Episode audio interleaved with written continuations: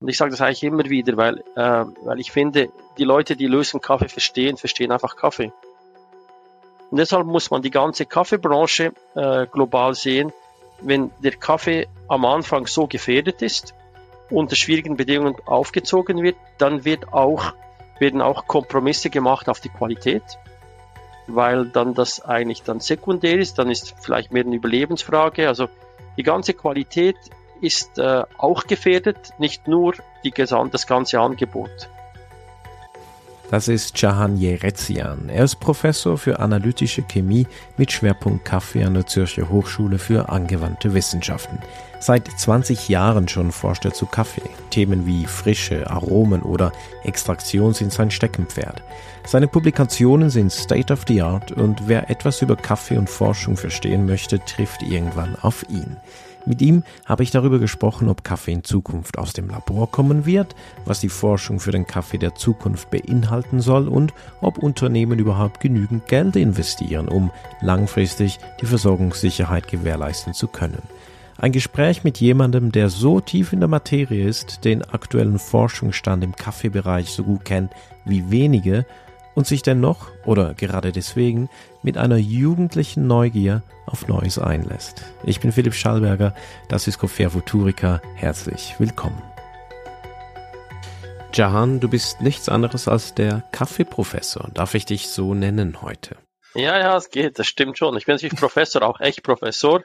Und äh, Kaffee ist mein Hauptforschungsthema, ganz klar. Und das nicht erst seit gestern, Jahan. Wie kommt man denn dazu, über Kaffee zu forschen? Und was waren da deine Stationen in den letzten 20 Jahren? Eigentlich ist es Zufall. Nicht äh, vieles geschieht in Zufall. Man kann es nachträglich immer noch rationalisieren. Aber ich habe, ich habe ja physikalische Chemie studiert und habe ja im Bereich Nanotechnologie und Laserspektroskopie dissertiert und dann äh, in den USA und in München geforscht und habe dann ursprünglich eigentlich eine Professurstelle gesucht, habe dann aber auch eine Stelle gesehen, zufällig bei Nestle. Äh, und das schien interessant. Und ich habe mich gemeldet, bin hingegangen und äh, das war in Lausanne. Und ich bin dort zum ersten Mal überhaupt mit Kaffeeforschung in Kontakt gekommen. Vorher war für mich eigentlich Kaffee bei weitem kein Forschungsthema. Und, äh, und das hat mich fasziniert. Also das Forschungszentrum bei Nestle war so unglaublich gut. Ich habe die Stelle angenommen, habe sie erhalten und so ist es, hat es angefangen. Das war 96. Du, wie hat sich denn die Forschung so entwickelt in den letzten 20 Jahren? Also, was hast du zuerst geforscht und was danach? Ja, genau. Als ich begonnen habe, das war im 96, da war eigentlich die ganze Specialty Movement, vor allem in Europa, noch wirklich in den Kinderschuhen. Das war eigentlich etwas, das gar nicht existierte. Und äh, aber es hat schon begonnen, aber es war so eine, wirklich eine kleine Truppe von Idealisten.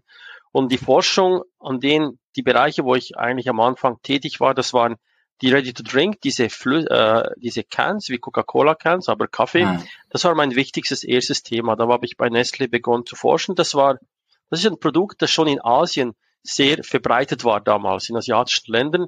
Und, äh, aber es hatte einen relativ schwierigen Stand hier in Europa. Und, äh, und das war eigentlich mein erstes Produkt, wo ich gearbeitet habe. Da ist vor allem auch diese Verbindung von Kaffee mit Milch eine, eine große Thematik. Wie verbindet man diese beiden Themen? Das war eigentlich mein Beginn. Und da habe ich ja auch viel technologisch gearbeitet und aromamäßig in diesem Bereich. Das war mein erster Kontakt mit Kaffee. Also ich selber habe vor allem an der Aroma und an der Extraktion gearbeitet und Nestle hat natürlich Produkte auf dem Markt damals. Als ich war bei Nestle in der Forschung gearbeitet speziell für die asiatischen Länder. Und, ähm, und das war dann für zwei, zwei, drei Jahre, war ich in den USA und anschließend kam ich immer näher mit der Thematik des Lucien Kaffees äh, in, in Kontakt. Und das war dann für etwa für einige Jahre lang war das dann wirklich das Zentrum meiner Arbeit, die Aroma-Zurückgewinnungs-, Aroma-Reinkorporationstechniken, wie nimmt man Aroma raus, überhaupt den ganzen Prozess äh, des Lucien Kaffees äh, mit dem Fokus bei mir speziell äh, in der Aroma, äh, im Aromabereich. Das ist ein Bereich, das hat mich eigentlich sehr fasziniert, muss ich ehrlich sagen. Und ich bin noch heute sehr, sehr froh, habe ich das gemacht. Und ich sage das eigentlich immer wieder, weil, äh, weil ich finde, die Leute, die Lösung Kaffee verstehen, verstehen einfach Kaffee. Und äh, weil man macht nicht nur Röstung und Packen, sondern man geht viel weiter, man geht bis ans Ende Und äh, man muss wirklich verstehen, wie extrahiere ich, wie konzentriere ich, wie trockne ich, äh, wie führe ich Aroma zurück. Es sind sehr viele Technologien und da war Nestle natürlich, ist noch heute führend. Genau, da geht es um Extraktion. Und wenn wir von Extraktion reden, dann reden wir von 30 Prozent maximal, aber bei Instant Coffee, da geht es ja bis zu 50 Prozent hoch. Genau, da geht man jetzt über 50 Prozent Extraktionsausbeuten. Aber es gibt jetzt auch neuere Techniken, wo man wieder zurückgeht auf 30.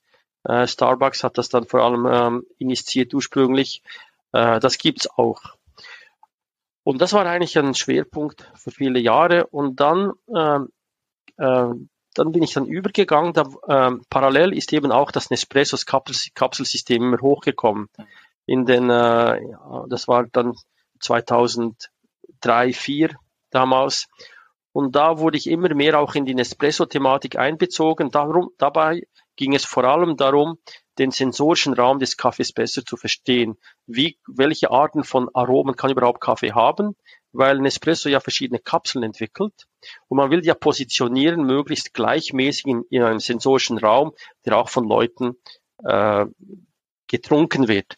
Und es ging hauptsächlich darum, eben den bestehenden sensorischen Raum kennenzulernen. Wo sind die Leerstellen? Wo sind eigentlich noch Räume, wo man neue Kapseln entwickeln könnte? Wie müsste man die verschieben, die existieren?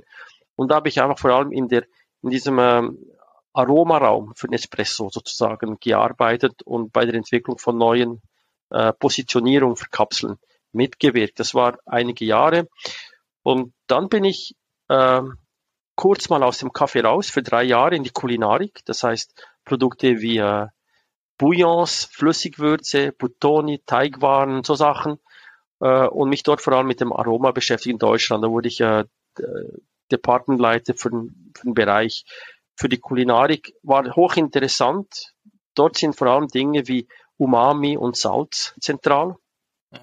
Und bin dann zurückgekommen bei Nespresso und war dann noch ein Jahr bei Nespresso tätig, bevor ich dann weg bin und dann Professor wurde an der Zürich, Zürich Hochschule für angewandte Wissenschaften 2008. Und genau da hast du das Coffee Excellence Center aufgebaut. Ihr erforscht da Kaffee, als Bereich der analytischen Chemie. Was macht ihr heute da? Genau, begonnen hat es ja wirklich klein und heute sind wir eine Gruppe von etwa 50 Leuten, 15 Leuten, Entschuldigung, 15. Äh, und wir forschen wirklich entlang der ganzen Wertschöpfungskette. Das Ziel des Kaffee Excellence Center ist tatsächlich nicht, sich auf einen bestimmten Bereich zu spezialisieren, wie zum Beispiel die Extraktion oder äh, Kaffeemaschinen oder die Röstung, sondern äh, die gesamte Wertschöpfungskette abzudecken. Also wir arbeiten mit, äh, mit, äh, mit Anbauländern an äh, allerlei agronomischen und äh, Post-Harvest-Technologien, äh, aber auch eben entlang der, der ganzen Kette Trocknung von grünem Kaffee, Lagerung, Röstung, wiederum Lagerung von geröstem Kaffee, Malung, ganz ein zentrales Thema heute, das stark aufkommt äh, Extraktion und dann äh, natürlich die ganze Degustation und Sensorik. Wir decken die ganze Wertschöpfungskette ab, weil eben Kaffee, es ist eigentlich, wenn man Kaffee verstehen will, muss, es hängt alles zusammen. Also man kann eigentlich über Extraktion nicht einfach alleine verstehen. Man muss auch etwas über Kaffeevarietäten verstehen, aber auch über die Sensorik.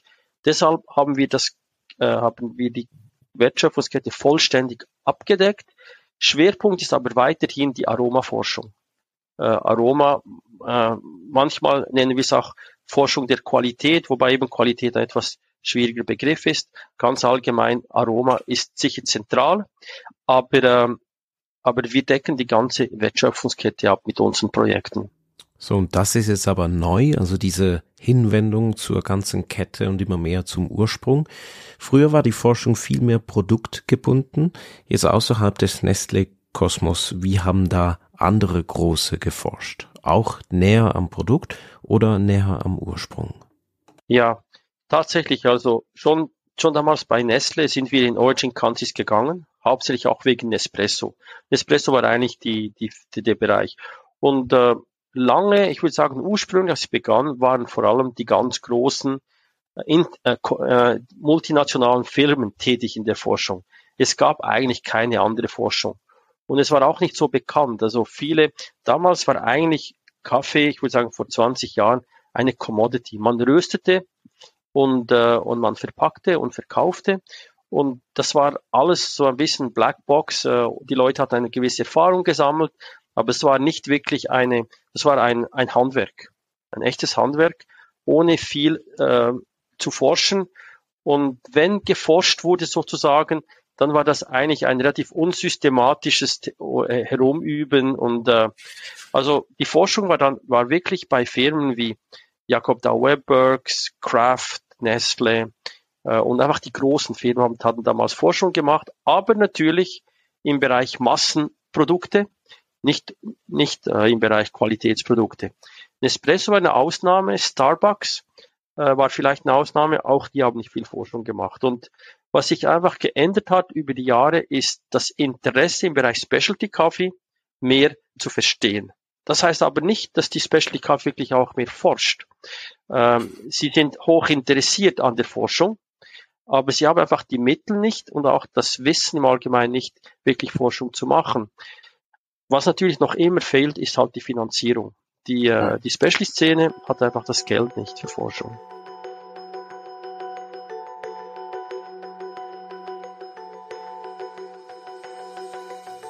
Für viele Jahre wurde die Forschung also von Unternehmen vorangetrieben.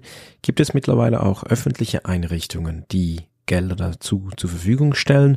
Oder gibt es immer mehr Institutionen, die auch erforschen und dann das Wissen teilen und es so nicht innerhalb eines Unternehmens bleibt? Es gibt äh, einerseits Finanzierungsmöglichkeiten für kleine Firmen, heute immer mehr.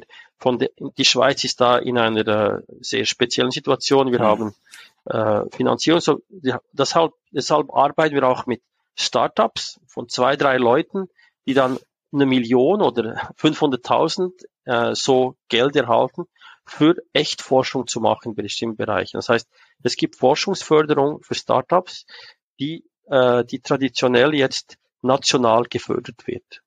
Äh, und da haben wir Startups wie jetzt zum Beispiel Mikafi ist ein Beispiel, aber auch äh, jetzt haben wir ein Großprojekt mit Thermoplan, äh, früher mit, äh, mit Bühler und solchen Firmen. Das sind, das sind dann wirklich echte Summen, ähm, die, die eben erlauben, kleineren Players, wenn sie gute Ideen haben, das zu fördern. Was in letzter Zeit sehr stark aufgekommen ist und sehr interessant ist auch jetzt das Venture Capital Money, das jetzt wirklich vorhanden ist. Und wenn man diese Mechanismen versteht, ist dort noch deutlich mehr Geld vorhanden auf eine viel einfachere Art und Weise. Also man kommt dort schneller, wenn man ein glaubwürdiges Team ist, eine gute Idee hat, kommt man dann manchmal sehr unkompliziert zu doch recht viel Geld. Und das ist auch eine Finanzierung, wo ich natürlich in den letzten paar Jahren immer mehr jetzt äh, mit hineingezogen wurde und selber nun auch aktiv bin, um das zu lernen, weil es ist eine sehr wichtige Finanzierungsquelle. Ja, also Forschung kostet Geld. Ne? Es geht ja Jahre, bis so ein Prototyp da ist und dieser dann serienreif ist, etc. Ihr selbst, ihr seid eine Hochschule für angewandte Wissenschaften, das heißt, ihr partnert mit privaten Unternehmen, aber außerhalb von eurem Kosmos, gibt es da Unis oder Hochschulen im öffentlichen Sektor, die da Kaffeeforschung betreiben und das teilen? Also ich kenne zum Beispiel World Coffee Research, aber die sind äh, in den USA und die sind auch angeschlossen an die Texas University. Aber was gibt's da noch für Institutionen? Also es gibt, es gibt eine Reihe, es gibt nicht so viele, es gibt eine Reihe, wo die Kaffeeforschung doch eine große Bedeutung hat. Einerseits ist äh, UC Davis ein, ein Zentrum in den Staaten, das doch recht, recht viel auch früher in anderen Bereichen geforscht hat, außerhalb des Kaffees, dort recht bekannt ist. Äh, und, äh, und die sind dort sehr aktiv. Oregon University ist dort auch eine kleine Gruppe, die aber auch recht gute Forschung macht. Äh, wiederum würde ich sagen, in beiden Fällen sind sie nicht äh, Zentren, wo die ganze Wertschöpfungskette abgedeckt wird. Das heißt, die anderen Zentren, äh, auch äh, World Coffee Research, sind alle spezialisiert auf einen ganz bestimmten Bereich. UC Davis sehr stark auf die Extraktion mit einem Fokus auf Sensorik und Filterkaffee. Äh, und dann vielleicht äh, Oregon auch stark Aroma und Espresso-Kaffee vielleicht im Augenblick. Aber sie haben sicherlich nicht diesen Anspruch auf einen holistischen Approach für die Kaffeeforschung. Äh, das sind sicher die Orte, wo Kaffee geforscht wird. Sonst würde ich sagen, gibt es natürlich in den Anbauländern sehr viele äh, nationale Forschungszentren, die aber sehr stark auf die Agronomie äh, fo äh, fokussieren. Und da gibt es eine Reihe von Forschungszentren. Auch in, in äh, South Korea gibt es ein Kaffee, kleines Kaffeezentrum. Das, äh, also es gibt sehr viele kleine Zentren überall jetzt, weil Kaffee halt so ein wichtiges Produkt ist für jeden. Was sind denn die Forschungsfragen heute? Also du hast jetzt einen großen Bogenschlag gemacht. Du hast begonnen mit Ready to Drink. Das hat sich mittlerweile etabliert. Das findet man in jedem Supermarkt. Dazu gehört zum Beispiel auch dieser Emmy Latte, ein Schweizer Brand, der aber global unterwegs ist, auch in den USA. Dann ging es mehr um Aromen, wo du auch selber stark involviert warst und immer noch bist. Aber was ist es heute? Was sind die drängendsten Fragen, die an euch herangetragen werden? Es hängt davon ab, was nun der Fokus ist. Wenn es rein kommerzielle Fokus ist, dann ist, ist noch immer, würde ich sagen, zum Beispiel Entwicklung von Extraktionen, Verständnis von Extraktionen. Kaffeemaschinenfirmen haben, forschen recht viel. Also wir, wir forschen einerseits recht viel auf der Extraktion, zusammen mit der Malung. Und Malung ist eigentlich ein Thema, wo ich eigentlich davon ausgehe, dass wir in Zukunft noch extrem viel Neues und Gutes lernen werden. Lernen werden. Also im Bereich Technologie, Maschinenengineering, Röstgeräte und so, da wird viel investiert, weil eben auch größere Firmen tätig sind oder mittlere und größere äh, Firmen tätig sind. Äh, wo sehr stark auch äh, ein Fokus gelegt wurde über die letzten paar Jahre, ist das Thema der Nachhaltigkeit, Lifecycle Assessment und die ganze Frage der Biodiversität und äh, überhaupt die, die Rolle der Bauern, ökonomisch, ökologisch gesprochen. Nur ist dort eben äh, kein kein Geld durch private Firmen, sondern vielmehr durch globale Organisationen, äh, die dort äh, unterstützen, wie die World Bank oder United Nations, äh, die dort dann reinspringen, weil eben diese Bereiche für die Firmen, äh, außer vielleicht für Marketingzwecke, äh, kaum ökonomische Bedeutung haben und deshalb auch nicht viel investiert wird, aber da, da springen eben öffentliche Organisationen manchmal. Genau, aber auch halt unter anderen Konditionen. Und das ist eben das Absurde für mich. Und jetzt an dieser Stelle bitte ich dich, Jahan, mir hier etwas zu helfen, das besser zu verstehen. Alle Beispiele, die du genannt hast, also bessere Extraktion oder mehr Extraktion oder noch mehr Aromen etc., das erinnert mich an eine Präsentation von Hanna Neuschwander vom World Coffee Research, die sie vor einigen Jahren mal gegeben hat an so einer Reco-Präsentation. Und da gibt's diesen Slide und da zeigt sie, dass in den letzten 20 oder 30 Jahren gibt's über 2000 neue Patente für Brühgruppen etc aber weniger als 100 neue Patente für neue Kaffeevarietäten. Und trotzdem sind wir eben genau alle davon abhängig, dass Kaffee und die ganze Branche auch weiter existiert. Aber eine ganze Industrie basiert auf zwei Arten Kaffee. Das ist doch einfach viel zu wenig.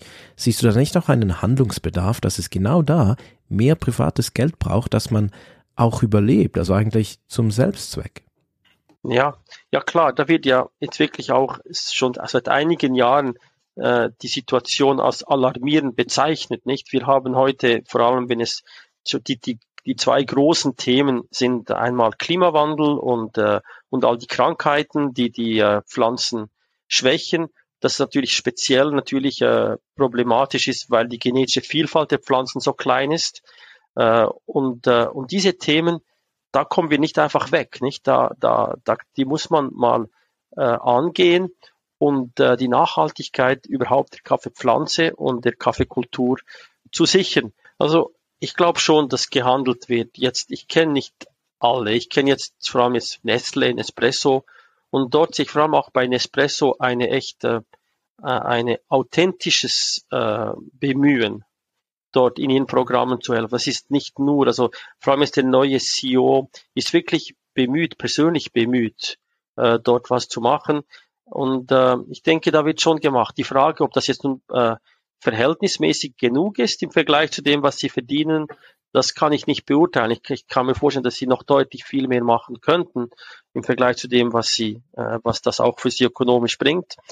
Aber es gibt Bemühungen äh, von allerlei Firmen, äh, manchmal ehrlich, manchmal weniger ehrlich, Ich denke, dass die großen Firmen schon hier in der Verantwortung sind, weil sie auch volumenmäßig am meisten davon abhängen. Und sie sind in vielen Gremien dabei. Aber es muss tatsächlich viel mehr geschehen. Man muss auch sehen, Firmen sind äh, gewinnorientierte Organisationen. Die Frage ist, wie viel sie wirklich jetzt dort einsetzen. Das, das können wir nicht entscheiden.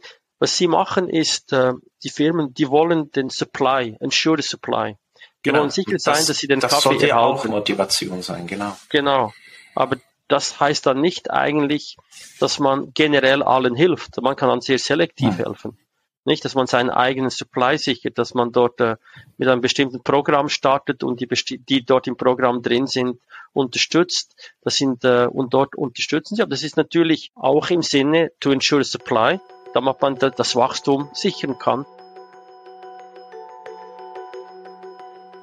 Und das bedingt ja genau, was wir morgen und übermorgen für Kaffee trinken. Und jetzt, Jahan, sind wir an einem Punkt in der Forschung angelangt, oder nein, viel besser, du bist an einem Punkt in der Forschung angelangt, an dem Kaffee nicht nur mehr vom Baum gepflückt wird, sondern der Ursprung ein anderer ist. Also wenn wir jetzt von Ursprung reden, dann ist es nicht Nicaragua oder Costa Rica, sondern etwas Science-Fiction-mäßig. Der Kaffee kommt in Zukunft vielleicht aus dem Labor. Und jetzt machen wir hier mal einen Perspektivenwechsel. Du hast kürzlich ein Unternehmen mitgegründet, das heißt STEM, und da geht es genau um das. Kaffee aus dem Labor zu machen. Ja, genau. Vielleicht muss ich da kurz ausholen. Ähm, diese Themen wie äh, Klimawandel oder diese Krankheiten, die den Kaffee befallen, äh, bedrohen sehr stark die Produktion auf der Produktionsseite. Die Nachfrage in den Konsumentenländern nimmt aber stetig zu. Das heißt, es ist ein extrem robuster und stetig wachsender Markt. Es ist eigentlich ein, ein sehr guter Markt, um drin tätig zu sein. Es ist auch nicht so krisenempfindlich. Das heißt, auch in Krisen trinken die Leute weiterhin. Das heißt, die, Produ die Produktion ist gefährdet, nimmt allenfalls sogar bald mal ab. Zumindest nimmt er schwer zu. Die Nachfrage nimmt zu. Wir, wir eröffnen hier einen Gap, eine, einen Unterschied äh, den wir nicht mehr füllen können mit der Produktion. Das ist so ein bisschen äh, eine, eine, äh, ein Risiko und man kann dem natürlich unterschiedlich begegnen. Eine Möglichkeit ist, diesen Gap zu öffnen, indem man, äh, früher hätte man gesagt, Kaffeesurrogate macht, dass man also Kaffee macht aus Rohstoffen, die selber nicht Kaffee sind. Und da war äh, Surrogate sind ja schon lange bekannt, nicht? Die sind ja auf den Markt gekommen, weil sich früher die Leute Kaffee nicht leisten konnten. Nicht nur das Adel konnte Kaffee trinken und das Fußvolk sagen, hat Surrogate getrunken und im Krieg hat man auch Surrogate getrunken. Jetzt ist aber im Wandel diese, diese neuen Fragestellungen, Klimawandel, Pest and Disease, die Problematik des Anbaus, äh, habe ich dann schon 2018 mit, äh, mit, mit einigen Leuten in den USA wurde dann die Frage gestellt, können wir Kaffee ohne Kaffee herstellen? Ja, Kaffee without the bean. Ja das Konzept von Atomo.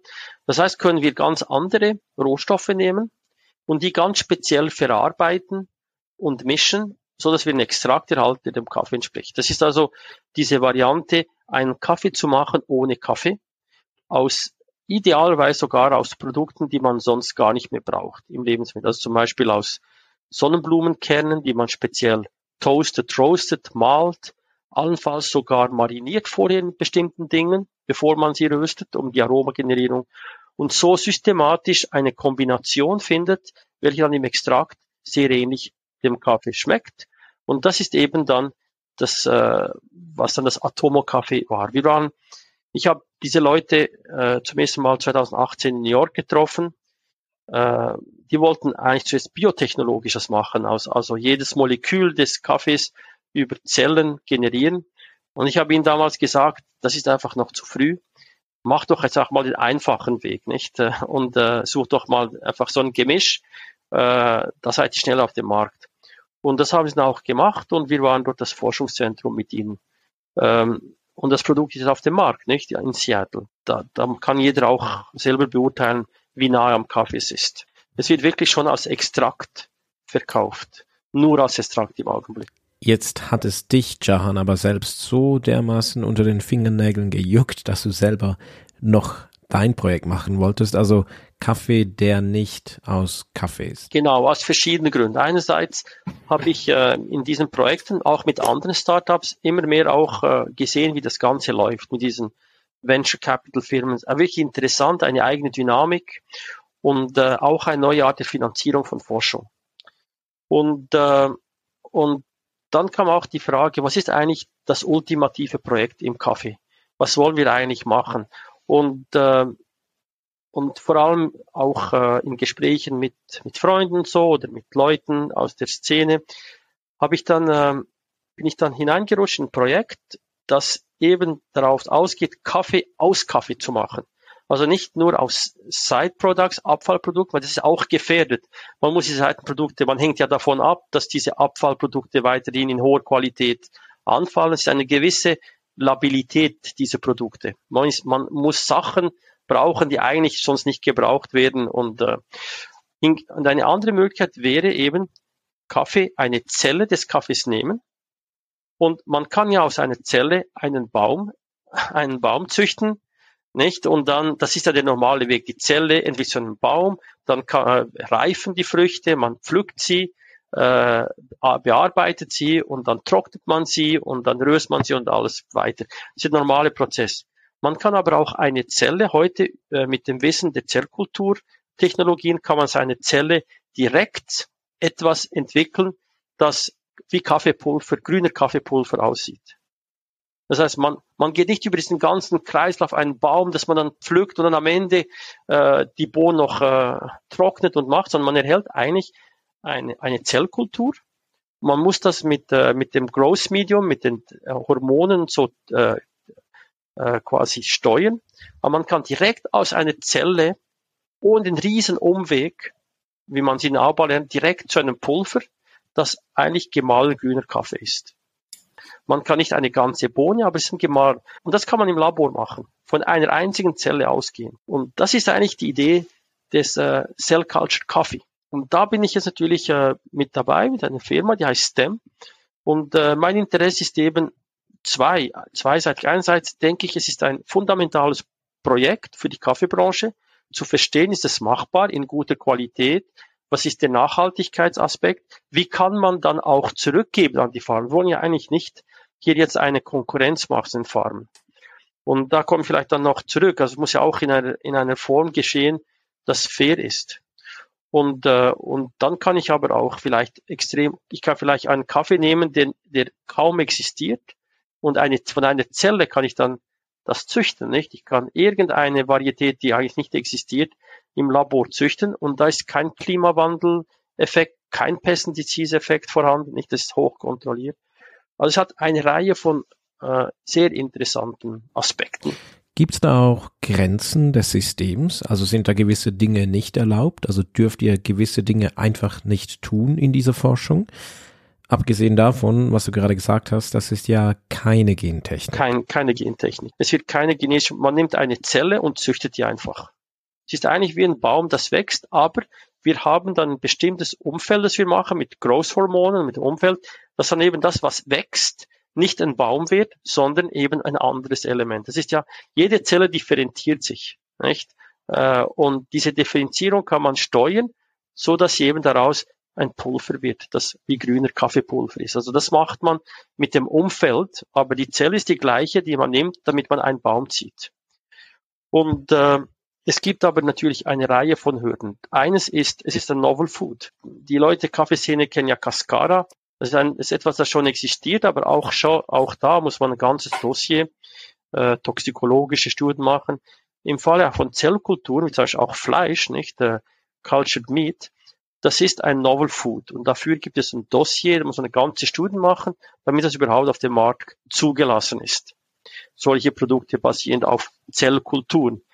Da gibt es schon natürlich äh, Erfahrungen im Bereich Fleisch oder anderen Bereichen.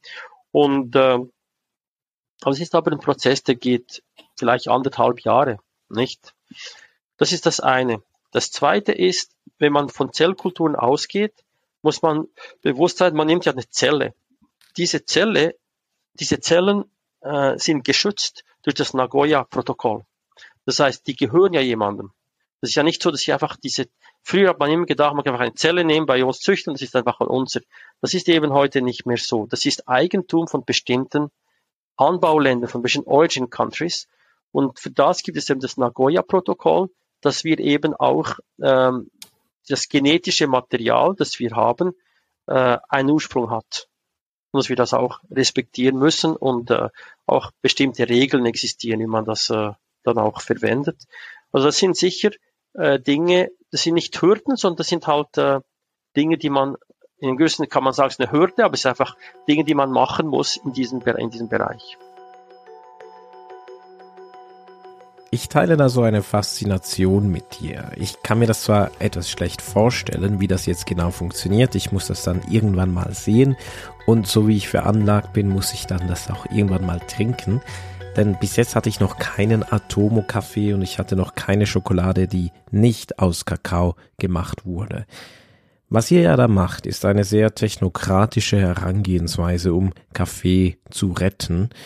Musst du dir nicht manchmal auch den Vorwurf gefallen lassen, dass ihr hier die Probleme, die in der Kaffeebranche existieren, so radikal angeht und dabei die Produzenten vergesst oder ja, ignoriert und eigentlich an ihnen vorbei experimentiert? Ja, klar. Genau, das ist natürlich äh, bei all diesen Ach, Atomo, das ist ja nicht mal aus Kaffee, nicht? Das ist ganz an. Aber ja, ähm, wir wollen ja eigentlich, wir sind ja alle eigentlich Leute, die in diesem Specialty Movement aufgewachsen sind. Wir haben eine sehr hohe Nähe zu den Anbauländern und das, das Tolle am Kaffee ist eben seine so so große Wertschöpfungskette ist. Das beginnt in den Anbauländern. Der Kontakt, das ist ja das Schöne am Kaffee, nicht? Äh, dass es ja nicht ein, ein reines äh, Produkt ist, sondern es ist eine, es eine andere Werte. Und eines der Werte ist eben auch, dass das in bestimmten Ländern von Leuten angebaut wird mit viel Liebe oder auch zumindest mit viel Mühe. Und, äh, und deshalb ähm, muss man sich dann mal, wenn man die Idee hat, das ist eine, eine technologische Idee, die ich beschreibe, Cell Culture Coffee wie Meat, äh, ja, wie kann man das eigentlich machen, dass man zumindest so gut wie möglich das auch äh, eine gewisse Harmonie hat mit den Anbauländern, nicht? Dass man nicht irgendwie Konflikt ist. Und, ähm, und unsere Idee im Augenblick, äh, und das kann man noch verfeinern, ich glaube nicht noch so weit, ist die Idee ist, dass wir zumindest das, das Zellmaterial erhalten von irgendjemandem. Wir würden mit einem Land zusammenarbeiten, mit einer Organisation und die würden uns die Zellkultur geben. Und darauf würden wir bei uns Kaffee äh, bilden und wir würden dann äh, ihnen einen Prozentzahl vom Gewinn zurückgeben, wie wenn der Kaffee, den wir verkaufen, von ihnen produziert wurde.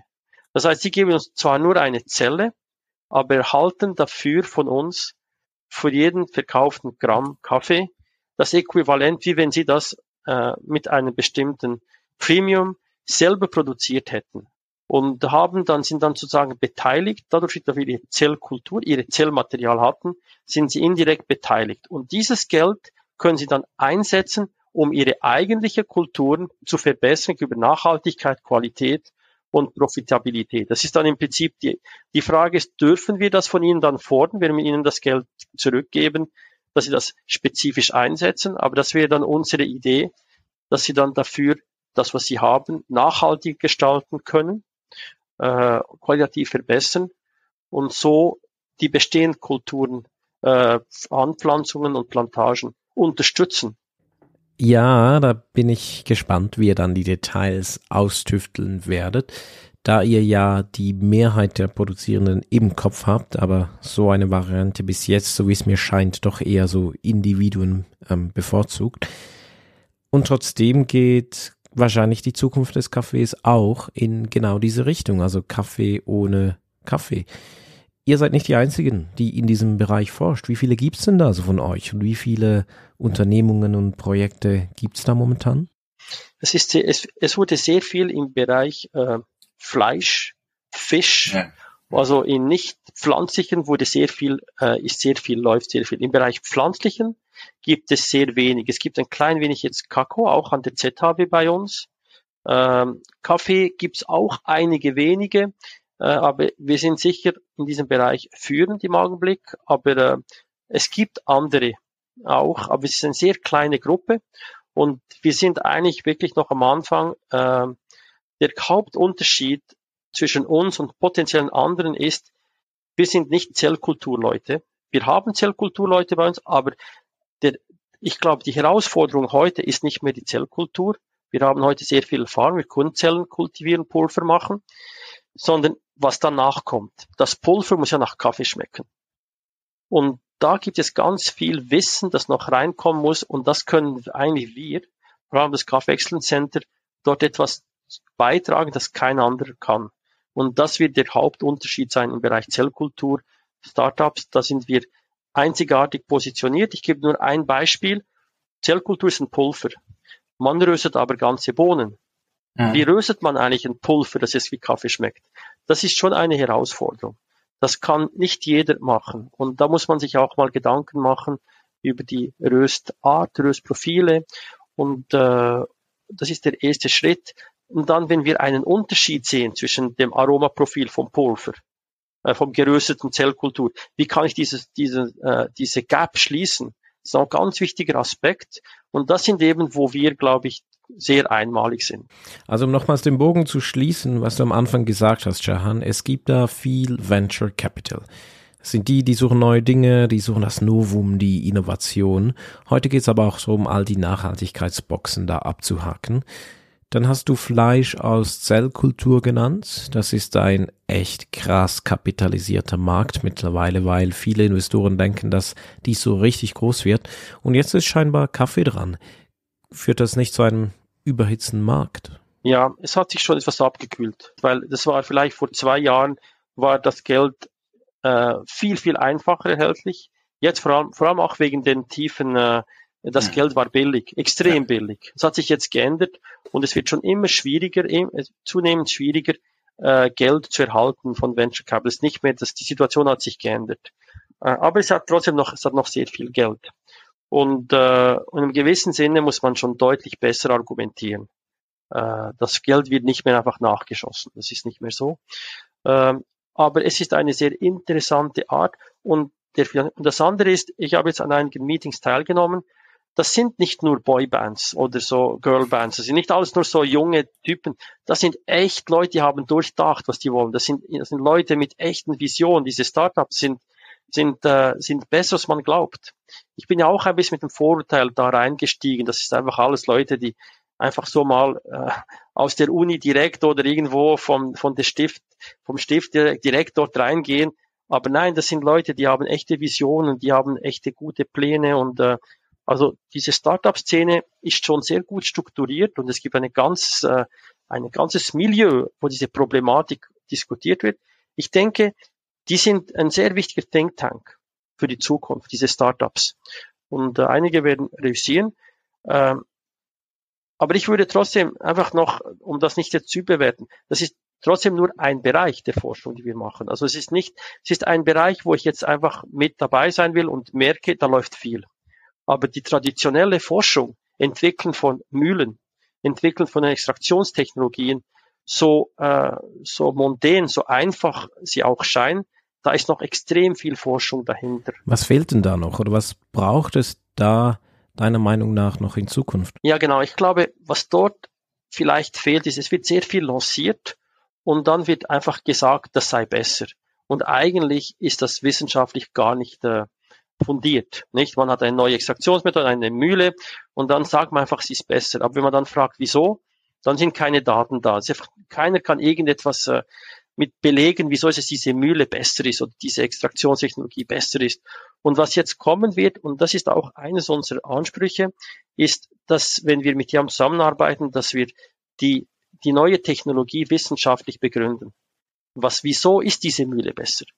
Und äh, die, die Konsequenz natürlich von dem ist, dass wir viel enger mit Firmen zusammenarbeiten.